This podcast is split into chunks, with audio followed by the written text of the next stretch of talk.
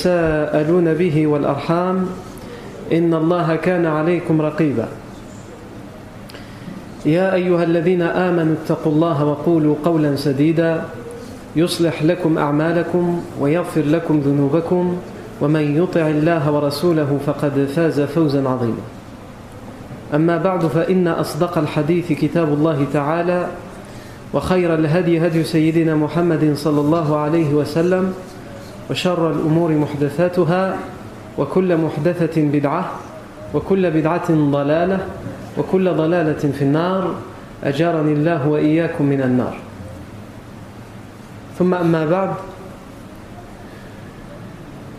Pour ceux qui étaient là la semaine dernière, nous sommes arrivés à, finalement au dernier grand événement de la vie du prophète Mohammed avant la révélation. Le grand événement dans la vie du prophète Mohammed et même dans la vie de tous les Mekwa, puisqu'elle va toucher euh, la vie du prophète de manière particulière et individuelle, et c'est un événement important dans la ville de la Mecque. Et cet événement, c'était la reconstruction de la Kaaba. La reconstruction de la Kaaba. On ne va pas revenir sur tous les détails qu'on a vus, mais juste en guise de rappel, on dit qu'à travers cette reconstruction, ils ont dû reconstruire la Kaaba. Euh, les choses les plus importantes à retenir, c'est le fait qu'il euh, y a eu un conflit pour euh, savoir qui allait remettre la pierre noire à l'intérieur de la Kaaba et les tribus se sont querellées chacune voulait avoir l'honneur et finalement ils ont décidé de mettre en place un arbitrage, une médiation et euh, cette médiation est revenue au prophète Mohammed qui a pris comme décision une, décision qui était sage puisqu'elle pouvait que euh, satisfaire tout le monde c'est que tout le monde devait avoir une partie de l'honneur, de cet honneur de pouvoir remettre la pierre à l'intérieur de la Kaaba. Et donc il a demandé à ce qu'on lui amène un drap, et sur ce drap il a mis la pierre noire, et chaque chef de chaque tribu a pris une partie et un côté du drap pour remettre tous ensemble la pierre noire, et ainsi tout le monde pouvait aller dire qu'il a participé, que sa tribu a eu l'honneur de remettre la pierre noire dans la Kaaba, puisque c'est de ça qu'il s'agissait. Euh, on a vu aussi qu'à travers cet événement, qui peut paraître anodin, et nous c'est ce qui nous intéresse dans tous les grands événements avant le prophète avant la révélation du, prophète Mohammed c'est que même s'il y a des événements qui nous paraissent anodins, quand on les récite, quand on les raconte, finalement il y a à l'intérieur des, choses qu'on peut en tirer pour la suite de la vie du prophète Mohammed on a vu par exemple à travers cet événement comment les Arabes de l'époque, même s'ils étaient idolâtres, comment ils sacralisaient la Kaaba. Pour eux, la Kaaba était très importante, à un tel point que personne n'a osé, donner le premier coup de pioche, de peur qu'un malheur ne l'atteigne. Jusqu'à ce que ce soit Al-Walid ibn al-Mughira, selon euh, certaines versions, qui viennent et qui, disent euh, Ana Je serai le premier à la détruire. Et donc ils sacralisaient la Kaaba. On a vu aussi à travers ça comment, dans un autre aspect, comment ils étaient égarés. Puisqu'ils étaient sur le point de rentrer en guerre entre eux, pourquoi? Juste pour savoir qui allait mettre la pierre noire dans l'intérieur de la Kaaba. Il faut que ce soit ma tribu qui ait cet honneur. Donc ils étaient capables de rentrer en conflit juste par rapport à ça.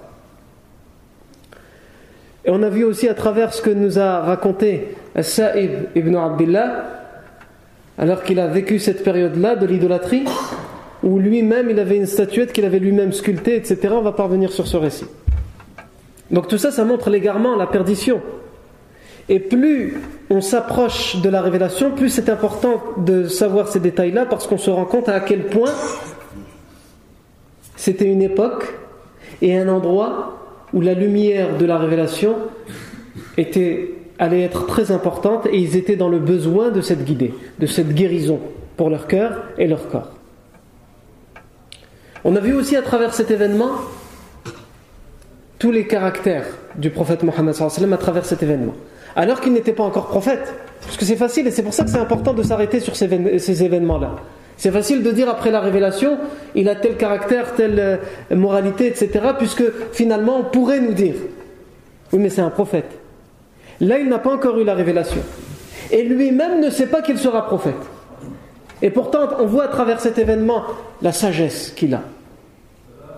Qu'il n'était pas dans ce tribalisme, puisqu'il aurait pu dire, eh bien, puisque c'est moi qui dois faire euh, l'arbitre, le médiateur, je choisis que ce soit ma tribu ou moi tout seul qui remette la, pierre noire. C'est ce que n'importe lequel d'entre eux aurait fait. Mais lui, il ne l'a pas fait.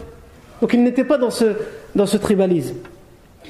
Il était dans la sagesse et dans la conciliation, puisqu'il a choisi une décision non seulement sage, mais une décision qui, qui avait comme objectif de concilier entre tout le monde, de mettre tout le monde sur le même piédestal. On voit à travers ce récit aussi lorsque son vêtement est tombé.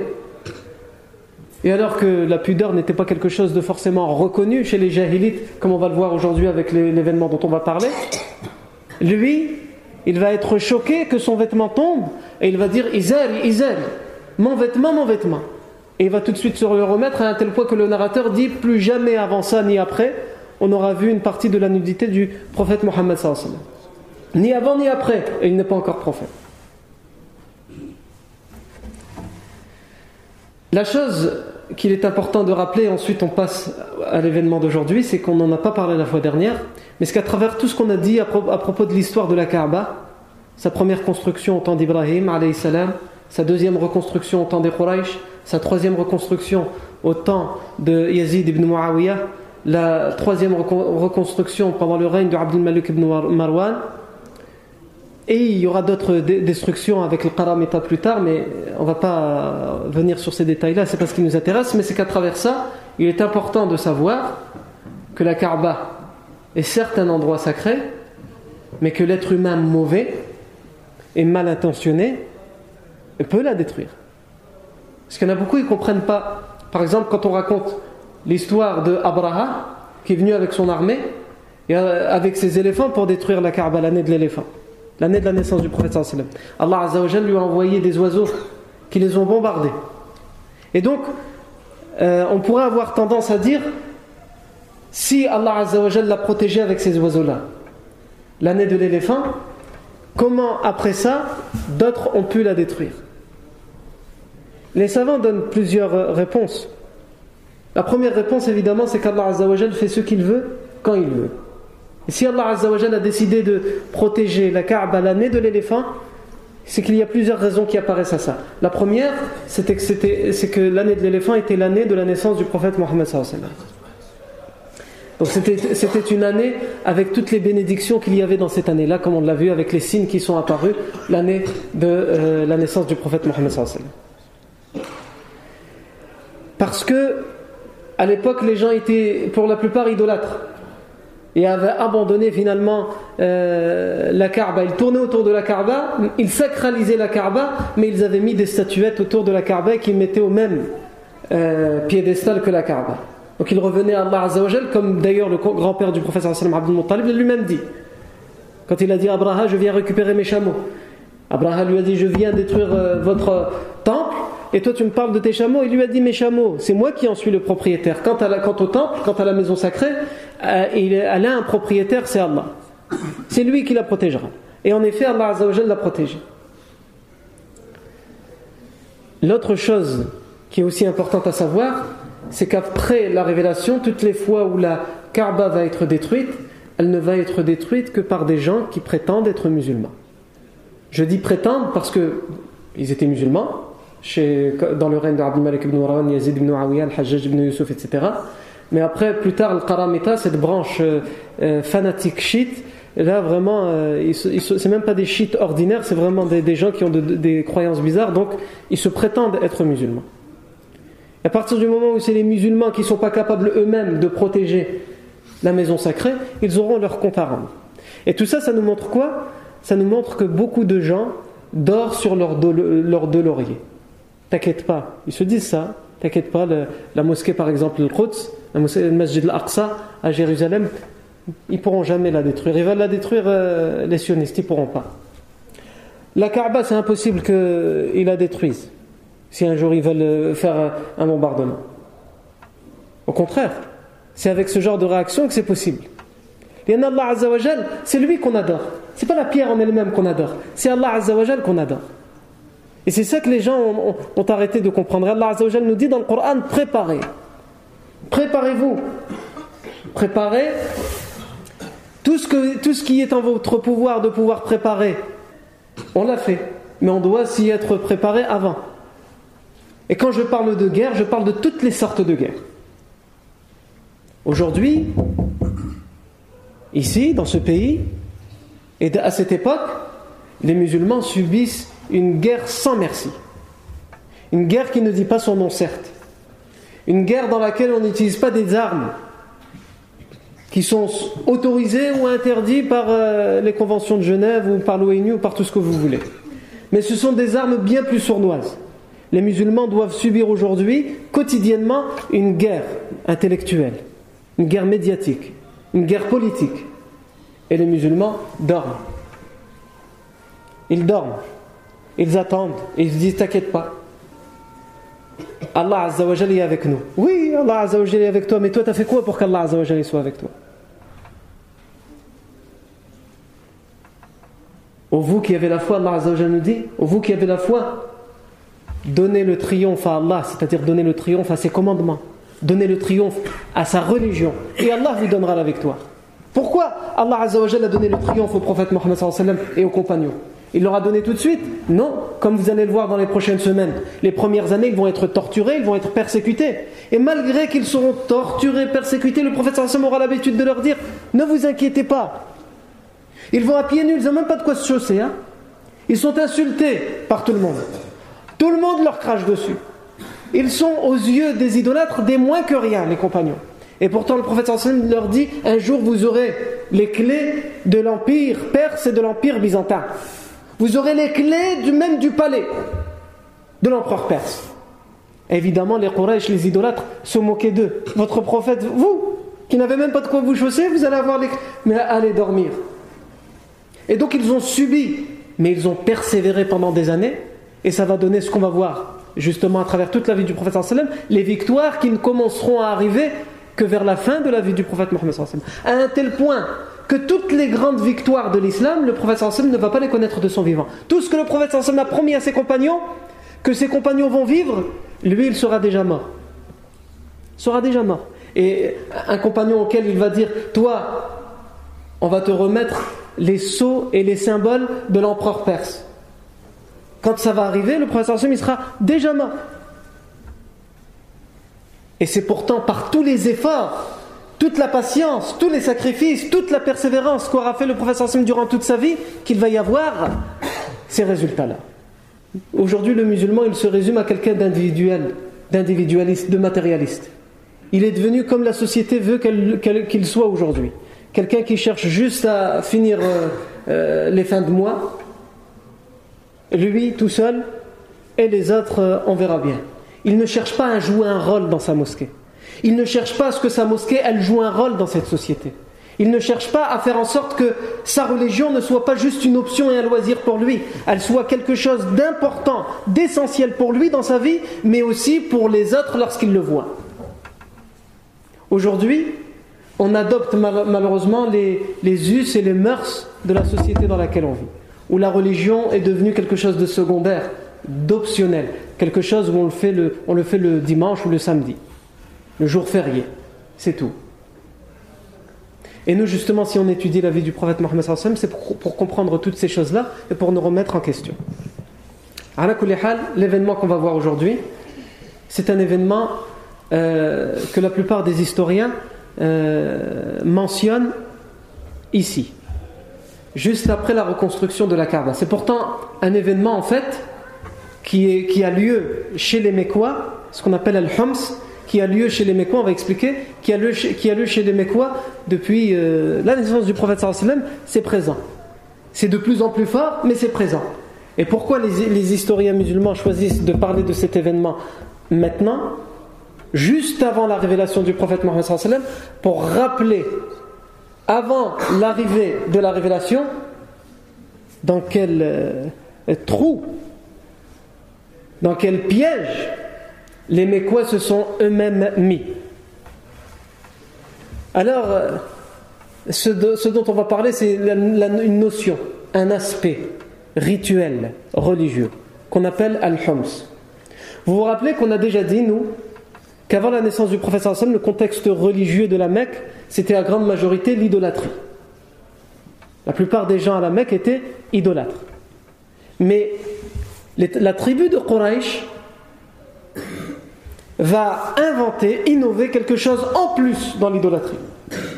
L'idolâtrie a été amenée par Amr ibn Luhay quelques, siècles plus tôt, et eux ils vont suivre cette idolâtrie, à shirk, l'associationnisme, et ils vont rajouter à ça al-hums, qui va être un rite particulier qui est réservé aux Quraysh, aux gens de la Mecque. C'est-à-dire que l'innovation du shirk, qui est la pire des innovations, ne leur suffit pas. Il faut quelque chose en plus. Cette chose en plus, c'est ce que les savants appellent le hums. Le hums, c'est quoi dans la langue arabe? Les savants disent ça vient, en fait, ils ont appelé ça le hums parce que ça vient de la hamas, al-tahammus. Ou plutôt, nous on appellera ça ici al-tashaddud. Al-tahammus, l'enthousiasme. C'est en réalité leur fanatisme. Leur fanatisme dans quoi? Dans euh, la compréhension religieuse, dans les rites. Ça se traduit par quoi? Ça se traduit par des règles que les Quraysh vont imposer à eux-mêmes et aux autres Arabes. Vous savez que les Quraysh, comme on l'a déjà expliqué, c'est à eux que revient l'honneur de la Mecque, l'honneur de s'occuper de la Kaaba, l'honneur de s'occuper de Zamzam, etc. etc. L'honneur d'offrir l'hospitalité aux pèlerins qui viennent de toutes les tribus de la péninsule. Les Quraysh vont dire nous, nous sommes les euh, Ahlul Bayt, les gens de la maison. Ici, Ahlul Bayt, pas dans le sens les gens de la maison du professeur Hassan comme on l'entend dans les hadiths, mais ici, nous sommes les gens de la, de la maison sacrée. C'est nous qui nous en occupons. Nahnu Ahlul Haram. Nous sommes les gens du sacré, puisque la Mecque est, est, dans un endroit qui est considéré sacré. C'est pas juste la Kaaba, c'est tout, tout euh, un espace autour de la Kaaba qui comprend la Mecque, qui comprend Mina, qui comprend Muzdalifa.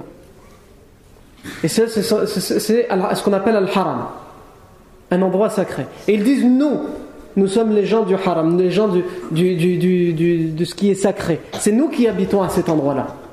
Donc, c'est là que commencent leurs innovations. Donc, nous sommes des gens sacrés.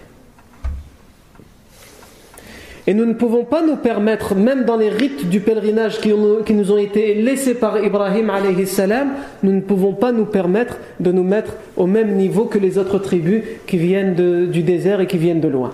Parce que ce pas des gens sacrés. Ils ne s'occupent pas de la Kaaba. Ils n'habitent pas dans le haram.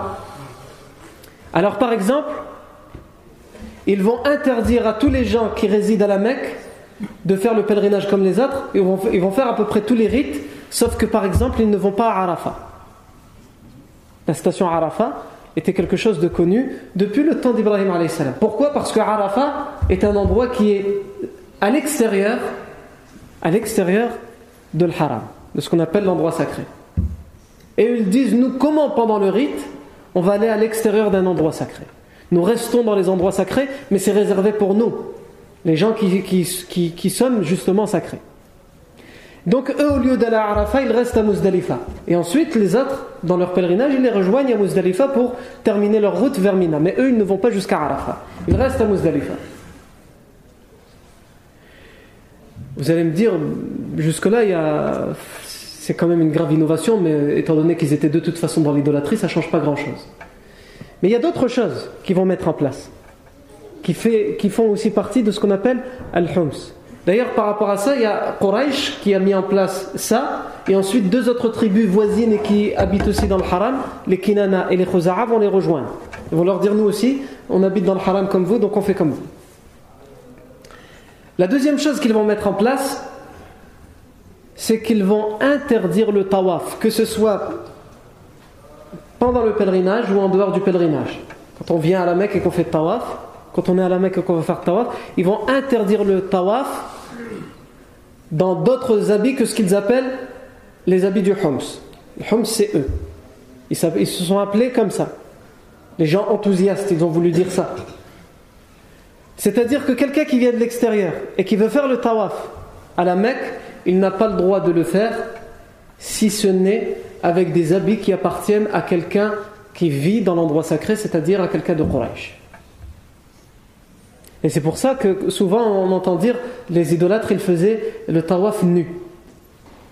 Ben, ça faisait partie de leur rite pour les gens qui n'étaient pas sacrés, entre guillemets, qui n'habitaient pas à la Mecque, s'ils n'avaient trouvé personne qui, était, qui voulait bien leur prêter de ses habits parmi les Mecquois, ils devaient faire le tawaf nu et c'était bien mieux pour eux dans le rite. Et les, Arabes de toute la péninsule l'avaient euh, assimilé comme ça. Et c'est pour ça qu'il y avait certains Arabes, on disait que certains Arabes faisaient le tawaf nu. Même les femmes. Même les femmes. À un tel point qu'on raconte qu'une femme qui n'a trouvé personne, c'était peut-être fait exprès même, personne qui voulait bien lui donner, aucune mécoise qui voulait bien lui donner ses habits pour qu'elle puisse faire son tawaf et qu'elle fasse le pèlerinage et toutes les rites du pèlerinage. Et donc cette femme, elle l'a fait nue, comme le veut la règle du Homs. Et en faisant le tawaf, elle a fait un, poème dans lequel elle dit اليوم يبدو بعضه أو كله فما بدا منه فلا أحله Elle a mis sa main sur ses parties intimes pour essayer de cacher tant bien que mal ce qu'elle pouvait cacher. Et en même temps de faire le tawaf, elle dit cette, cette rime Aujourd'hui, on voit de moi une partie ou tout de ce que normalement on ne devrait pas voir. Et ce qu'on voit, ce que je ne peux pas cacher, je ne le rends pas licite pour vous. C'est pas parce que j'ai pas réussi à trouver d'habits que vous avez le droit de me regarder ou que vous pouvez croire que c'est bon, euh, je suis à vous. C'est juste pour respecter le rite. Ou même euh, par rapport à, cette notion des habits du Homs, il y avait l'oncle du prophète Mohammed Zubayr ibn Abdul Muttalib, qui était un poète. Vous vous rappelez que dans le, pacte de l'Fodol, lorsqu'il y avait un homme qui avait été victime d'une injustice et qui était parti sur une montagne juste là à la Mecque pour crier une poésie dans laquelle il criait son injustice. Quand le pacte d'Ol a été mis en place pour justement bannir toutes les injustices, Zubayr ibn Abdul Muttalib, c'est lui qui est parti sur le mont pour faire les rimes dans laquelle il, il avait dit Inna al-fudula ta'aqadu wa tahalafu alla yuqima bi batni makkata zalimu amrun alayhi ta'aqadu wa tawathaqu fal jaru al-mu'tarru fihim salimu Aujourd'hui, les Fudul ont fait le pacte dans lequel il stipule que plus aucune injustice ne passera, etc. Eh bien, Zubayr ibn Abdul Muttalib, il a aussi une poésie à propos de l'Homs et des habits du Homs. Et lui, il aimait quoi Il est fier de ça. Dans, cette, dans, ce, dans, ce, dans, ce, dans, ce, poème, on retiendra une rime dans laquelle il dit ولولا الحمص لم يلبس الرجال ولولا الحمص لم يلبس الرجال ثياب أعزة حتى يموتوا s'il n'y avait pas le Homs qui avait été mis en place, c'est-à-dire par nous, les gens, les hommes, jamais ils n'auraient pu mettre les habits de gens honorables, c'est-à-dire nous, jusqu'à ce qu'ils meurent. C'est quoi qui vous permet à vous, les gens qui n'êtes pas de la Mecque, de mettre des habits de gens sacrés, des habits du Homs C'est justement la règle du Homs. Donc il ne faut pas critiquer la règle du Homs. C'est ce qu'il veut dire, L'autre règle qui rentre dans le cadre du Homs, c'est qu'en plus des habits, il y a aussi la nourriture et la boisson. Ils vont imposer aux gens qui entrent dans l'enceinte sacrée et qui viennent pour le pèlerinage, etc., de ne boire et de ne manger que des choses qui sont servies et cuisinées par quelqu'un qui vit à la Mecque et dans le Haram. Non. Et c'est ce qu'on appelle le Homs. Et ça, c'est très important à comprendre cette notion pour savoir à quel point, donc les idolâtres en général, les Arabes en général étaient dans l'idolâtrie et dans l'égarement, mais que les Quraysh c'était encore une couche en plus. C'est que non seulement ils étaient dans l'idolâtrie comme les autres, mais ils se mettaient au-dessus des autres. Et c'est important de le comprendre pour la suite des événements. Allah Azzawajal choisit que c'est chez eux, de chez eux, qu'il y aura la révélation et le nouveau prophète et le dernier des prophètes. Mais pour les plus orgueilleux d'entre eux, ça va être très difficile à accepter. Évidemment, lorsque l'islam va arriver, il va mettre un terme à cette notion du Homs, qui n'a ni queue ni tête, qui n'a euh, aucun fondement, qui n'est basé sur aucun fondement. Euh, à ce sujet, Allah Azzawajal dit dans le Coran, dans Surat al-Baqarah, lorsqu'il parle du Hajj, en parlant de Arafat, ثم أفيض من حيث أفاض الناس واستغفر الله إن الله غفور رحيم Ensuite, déferler par là, de là où déferlent les autres pèlerins. Yani. Déferler de Arafat. Sortez tous en même temps de Arafat. Il s'adresse en vérité, euh, ce verset, particulièrement au Quraysh, en leur disant Pourquoi vous restez à Muzdalifa? Allez là où ils vont les autres. Et, sortez, et déferlez de là où déferlent les autres. Et demandez pardon à Allah.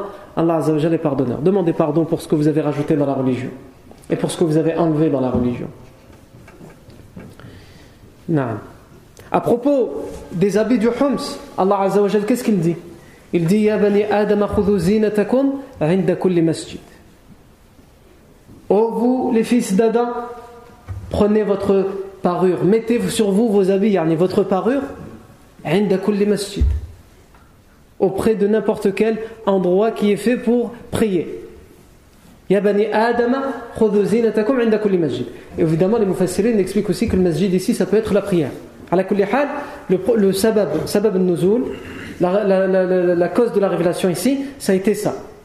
Le fait qu'il se permettait de faire le tawaf nu sous prétexte qu'il y avait le hums et qu'ils n'avaient pas d'habit de hums. Ya bani Adam, zinatakum inda kulli masjid. Et ensuite Allah Azza dit quoi? Il continue.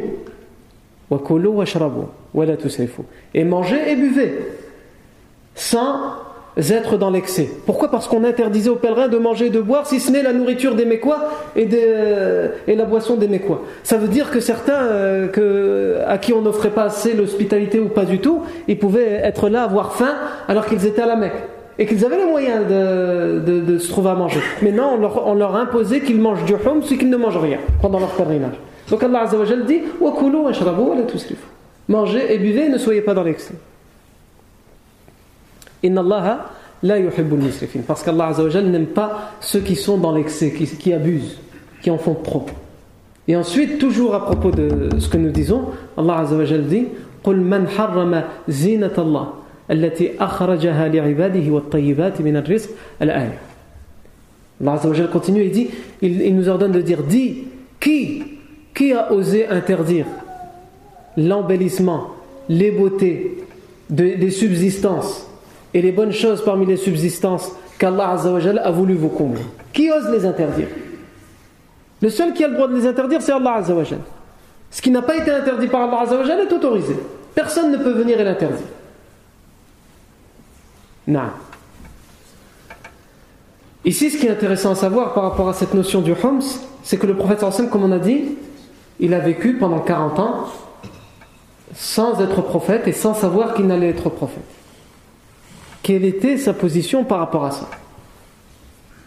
Ah, Au niveau de ce qu'on appelle les habits du Homs, on n'a pas besoin d'aller loin, il nous suffit de nous rappeler de l'événement de la semaine dernière, au moment où le drap, le vêtement du prophète est tombé, et qu'il a été choqué en disant Izari, Izari, mon vêtement, mon vêtement, c'est suffisant pour savoir qu'il n'adhérait pas à ce genre de pratique. Et au niveau de ne pas aller à Arafat pendant le pèlerinage, il est rapporté dans plusieurs versions que le prophète sallam a participé au pèlerinage avant la révélation et qu'il a été avec tous les autres pèlerins à Arafat. Les autres le rapportent, il dit Je me rappelle quand le prophète, quand le prophète Mohammed n'avait pas encore reçu la révélation et qu'il a participé au pèlerinage, il, pas, il ne, s'est pas arrêté comme les autres, mais quoi? À Muzdalifa, il a continué avec tous les pèlerins, il est parti jusqu'à Arafat. Donc on voit l'esprit du prophète Mohammed même s'il n'est pas encore prophète. Cet esprit où il est modeste, humble. Parce que cette histoire de Arafat n'a rien à voir en réalité, même si j'ai expliqué la version des Quraysh, elle n'a rien à voir avec l'esprit de sacralité du rite ou du haram. Ça n'a rien à voir avec ça. Parce que si vraiment ils, étaient, euh, ils respectaient le sacré, ils auraient arrêté la fornication à l'intérieur du haram, ils auraient, ils auraient arrêté le riba, les intérêts à l'intérieur du haram, ils auraient arrêté shirk à l'intérieur du haram. Donc en réalité, ça c'était juste des prétextes. Comme ils vont trouver plein d'autres prétextes lorsque le prophète sallam va leur annoncer euh, l'unicité d'Allah En réalité, le seul facteur qui les a amenés à inventer tout ça, c'est que les Arabes de Quraysh de l'époque ne supportent pas être mis à un même pied d'égalité que les autres tribus. Ils veulent montrer qu'ils sont mieux et au-dessus euh, au-dessus des autres. Par esprit de tribalisme et même, j'ai envie de dire, de racisme, tout simplement. Le, tribalisme, c'est ça, c'est du racisme, mais en fonction de la tribu. C'est ma tribu qui est bien meilleure que la tienne. Ma tribu, elle est bien meilleure que la tienne. On ne choisit pas dans quelle tribu on va naître. On ne choisit pas qui seront nos, pères, nos mères. Quel honneur on a gagné à ça Quelle fierté on peut avoir à travers ça Par contre, sa vie et la façon de vivre, la religion, la coutume, la personnalité, l'identité, on l'a choisi, on la façonne et on, se forme pour l'avoir. Et pour ça, il peut y avoir un honneur. Et c'est pour ça qu'Allah dit les plus honorables d'entre vous auprès d'Allah sont ceux qui ont la piété. Parce que la piété, c'est quelque chose qui s'acquiert. Comment tu peux venir et dire je suis mieux que les autres? Pourquoi? Parce que je suis né de telle famille ou de tel pays ou de telle origine. Et l'islam, justement, va arriver dans, ce contexte, dans cet état d'esprit. Quand on vous parle du Homs, qui, comme facteur, le, le facteur du Homs, c'est quoi? C'est le racisme, le tribalisme. Trois ans, quatre ans plus tard, le professeur Hassan va arriver et il va mettre sur un même pied d'égalité euh, Bilal, qui était un esclave, Sohaïb, qui était d'origine romaine, Selman, qui était d'origine perse, euh, euh, certains qui seront des fils de notables dans la ville de la Mecque, d'autres qui seront de tribus qui n'ont aucune reconnaissance, etc., etc. Mais le meilleur d'entre eux sera celui qui a la piété, tout simplement. L'islam va venir avec ça, avec, avec cet esprit-là. Et l'islam, il vient avec cet esprit-là, mais il va plus loin. L'islam, il le met en application. Et c'est pour ça qu'il est important pour nous de voir la vie du prophète Mohammed, entre autres. Puisque même avant sa révélation, le prophète, de manière innée, il ne veut pas, d'une quelconque manière, montrer un quelconque orgueil ou une fierté pour une quelconque raison qui n'a pas lieu d'être. Donc le pèlerinage, il le fait comme les autres. Il va jusqu'à Arafat. Mais certaines choses que tous les pèlerins font, on le verra ça aussi bientôt, Inch'Allah, certaines choses que tous les pèlerins font, le professeur sallam ne le fait pas non plus. Ça ne veut pas dire qu'il va faire tout. Les choses qui sont mauvaises, il ne les fait pas de manière innée, comme le fait d'aller toucher les statuettes, etc., comme on va rapporter juste avant la révélation certains témoignages pour euh, résumer la personnalité du prophète Mohammed Na. Et donc, le prophète sallam, il ramène cet esprit, mais il le met en pratique à travers sa vie. Et si aujourd'hui on vient, on étudie la vie du prophète sallam, et qu'on rentre chez nous, on dit, on a entendu une très belle histoire, et que ça s'arrête là, on n'a rien compris. On n'a pas compris l'objectif. L'objectif d'étudier et d'écouter la vie du prophète Mohammed c'est de voir comment ces devises ont été mises en application et comment à notre tour on peut les mettre en application. Pour revenir au Homs, nous avons dit le prophète lui-même, avant la révélation, ne, ne participait pas à ce genre de choses. Et cette histoire de Homs, donc ça nous montre l'égarement encore une fois des Quraysh leur tribalisme et j'irai plus loin, leur racisme. À un tel point qu'ils se vanteront toujours, eux, même à l'époque de la révélation, en disant Mais qu'est-ce que tu nous demandes Au prophète Mohammed, ils vont dire Qu'est-ce que tu nous demandes? Tu nous demandes de prier. Nous le faisons mieux que vous et plus que vous. Nous prions la Kaaba, nous faisons le tawaf et nous euh, prions même pour des statues que vous n'avez pas. Donc au niveau de la quantité des rites, on en a plus que toi. Et à cette occasion, Allah va révéler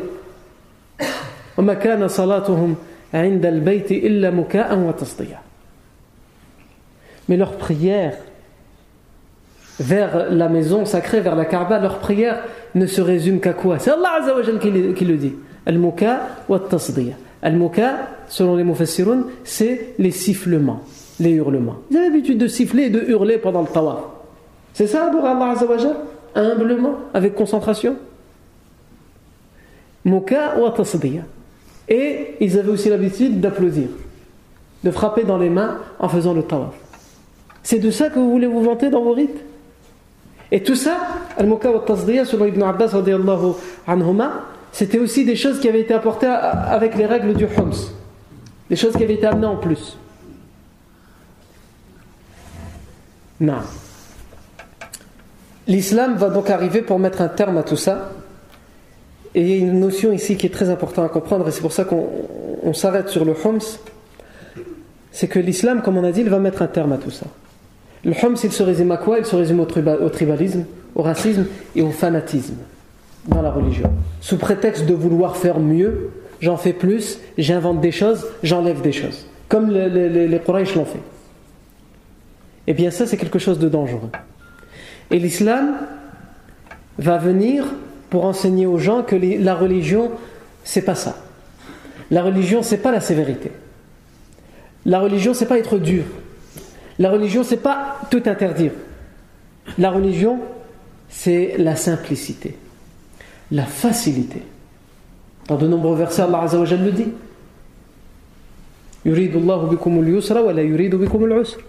Allah Azzawajal veut de vous et pour vous la facilité. Il ne veut euh, pour vous ni de vous la difficulté.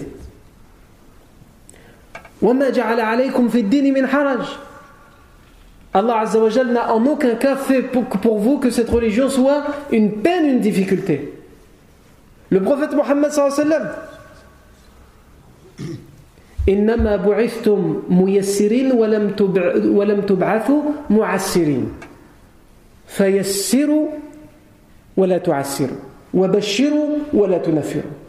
vous avez été envoyé, il s'adresse aux compagnons et donc à travers les compagnons, à nous tous, à toute la communauté. Vous avez été envoyé pour rendre facile et non pas pour rendre difficile. Pour annoncer la bonne nouvelle et non pas pour annoncer la mauvaise. Alors facilitez aux gens et ne leur rendez pas difficiles les choses. Aujourd'hui, quand on fait de darwa à quelqu'un, on, l'éloigne. C'est pas on lui fait de darwa, c'est pas on lui dit viens. On lui dit pars. C'est pas pour toi ça. Combien de fois ça arrive ça? Où il y a des gens, ils ont des amis qui ne sont pas dans, l'islam.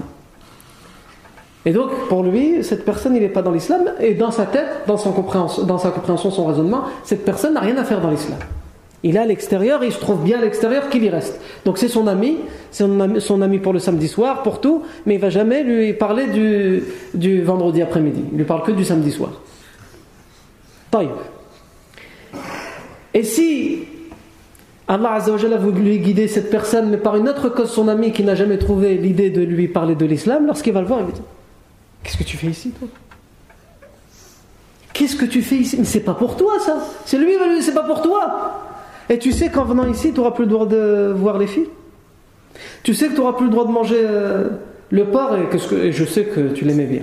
Tu sais que tu n'auras plus le droit de boire, et je sais de quoi je parle le samedi soir, rappelle-toi. Qu'est-ce qu'il est en train de faire? Il est en train de lui rendre difficile. Cette personne, il sait déjà tout ça. Mais c'est hajib, yani, cette, cette compréhension, ce raisonnement. Ou juste euh, pendant le mois du ramadan passé, dans une mosquée, on a eu une conversion. La personne est venue à l'Assar, il s'est converti à l'Assar. Il vient d'arriver, il vient de se convertir. Il rentre dans l'islam. C'était pendant le ramadan. Et quelqu'un, euh, au moment de la conversion, est venu me voir, il m'a dit euh, c'est bien, il y a Shahad, mais tu l'as prévenu qu'à partir de maintenant, il doit arrêter de manger jusqu'à le Maghreb. Et moi, je préviens pas, on va le prévenir toi. Il vient d'arriver tout doucement. S'il nous pose la question, s'il nous pose la question, on lui répondra sans mentir. Mais pourquoi je vais venir et lui dire écoute, euh, tu as mal choisi le moment pour te convertir, c'est le ramadan. Et là, tu es en pleine période du ramadan, donc il faut arrêter de manger. Hajib Chouf, à quoi il a été pensé Cette personne, il vient, il dit il faut lui dire. Hein. Tu lui as dit Va lui dire toi. C'est comme l'histoire du de, Cher Arif qui raconte en Amérique où il dit qu'il y avait un groupe dans une mosquée, a un Américain qui est venu pour euh, se renseigner sur l'islam. Et. Euh, euh, il a demandé, il a dit qu'est-ce que, qu'est-ce que je dois faire pour me convertir? Il lui a dit c'est facile, il n'y a rien de compliqué. Il faut juste que tu prononces deux paroles en arabe, que tu les comprennes et que tu y crois et c'est bon. C'est tout, c'est tout. Il, sait qu'il a fait, il a fait la shahada, les deux attestations de foi, il s'est converti. Et juste après, ils lui ont dit par contre, maintenant que tu es musulman, il va falloir euh, passer à la guillotine. Il faut faire la circoncision. Et il leur a dit, mais ça peut pas attendre, comment ça Ah non, non, non, ça c'est obligatoire, il faut le faire tout de suite. Il leur a dit, bah finalement, je vais pas me convertir alors. Je vais attendre plus tard, je, ressors de l'islam. Ah non, non, non, non, non, si tu ressors de l'islam, on est obligé de te couper la tête Et cette personne leur aurait dit, c'est quoi cette religion? Quand on rentre, on nous coupe quelque chose. Quand on sort, on nous coupe quelque chose d'autre. Si on rentre, on nous tranche. Si on sort, on nous tranche. Et c'est malheureusement la compréhension que certains musulmans donnent de manière erronée de notre religion de l'islam, qui est bien plus que ça. Qui est bien plus que ça.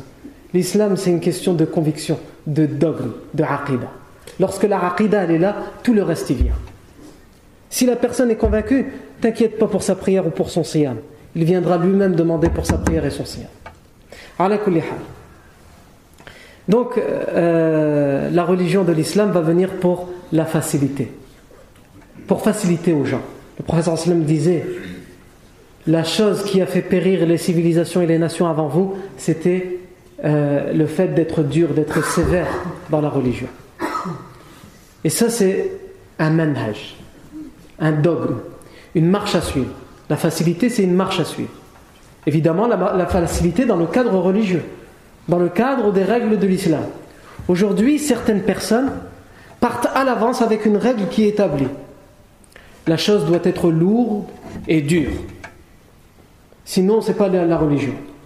Et on a, on a comme résultat, dans les mosquées, dans la vie du musulman, dans le quotidien du musulman de tous les jours, on a en résultat des gens qui sont renfermés.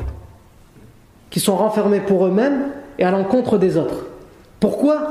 Parce qu'ils sont dans une optique où la religion s'arrête à des choses qui sont fermées, obtus. Est-ce qu'il a la barbe ou est-ce qu'il n'a pas la barbe? Pour les femmes, est-ce qu'elles s'habillent décemment ou elles ne s'habillent pas décemment? Est-ce qu'elles mettent le hijab ou elles ne mettent pas le hijab? Etc. etc. Évidemment, toutes ces choses-là, ce sont des choses qui sont importantes. Mais qui ne suffisent pas et qui ne sont pas l'essentiel pour résumer la foi et la conviction d'une personne. Évidemment, c'est très important, il faut le faire, tout ce qui est sunna. Mais c'est pas comme ça qu'on juge les gens. C'est pas comme ça qu'on comprend la religion. À un tel point qu'un savant musulman, qui est souvent remis en question par certains, quelqu'un m'a dit le problème de ce savant-là, c'est que sa marche à suivre, son manhaj, c'est juste la facilité. Dans n'importe quelle question qu'on lui posera, il cherchera ce qui est le plus simple. Qu'est-ce que cette parole nous dit? Cette parole, elle nous dit que pour lui, cette personne qui dit ça, inversement, en vérité, ça veut dire que pour lui, la religion, ça doit être l'inverse. Ça doit être ce qui est dur. On ne doit pas chercher ce qui est simple, on doit chercher ce qui est, dur. Alors que le professeur sallam, lorsqu'il avait l'occasion de prendre les permissions pour la prière, pour la rupture du jeûne, etc., il la prenait et il enjoignait les compagnons à prendre les permissions. Nous, aujourd'hui, on a des gens qui disent tel savant, il ne faut pas le prendre en compte. Pourquoi? Parce que lui, il cherche juste la facilité. S'il cherche la facilité, et si ces réponses qu'il donne, elles coïncident avec la facilité, mais il les donne à base d'argumentation et de preuves à partir du Coran et de la Sunna, de quel droit tu peux lui reprocher?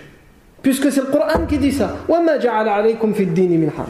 Il n'a pas fait pour vous dans la religion aucune peine ni difficulté. Allah veut pour vous la facilité, il ne veut pas pour vous la difficulté.